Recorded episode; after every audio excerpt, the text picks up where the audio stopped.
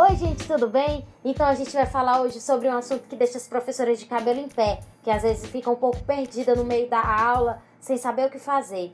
Que o tema de hoje é como deixar as crianças focadas na sala de aula, na sua aula. É muito difícil às vezes, é muito difícil, mas é necessário para que a gente tenha uma boa aula no final de tudo, para que o ensinamento das meninas seja bem repassado, né?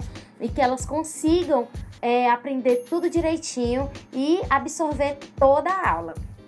E a primeira dica que eu vou dar, que é para a gente trocar essa experiência de como focar, fazer as crianças focarem, é objetivar a participação ativa das crianças, que é o quê? Sempre perguntar Gente, vocês estão entendendo como é que tá sendo? É, você aprendeu a fazer esse movimento? Você aprendeu a fazer a barriga do rei? Como é a barriga do rei? Aí fala o nome da menina. Larissa, você tá prestando atenção? Como é a barriga do rei?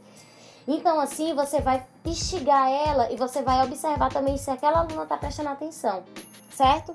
E a segunda dica, fale claramente, né? Não fale muito lento, não fale muito rápido. Às vezes a gente, a gente fala, faz é, acaba falando um vocabulário que a criança não conhece muito e ela fica um pouco perdida. Isso perde o foco da criança também, certo? Então sempre falar claramente, não falar alto demais, não falar baixo demais, não falar lento, nem falar rápido de uma forma moderada, certo?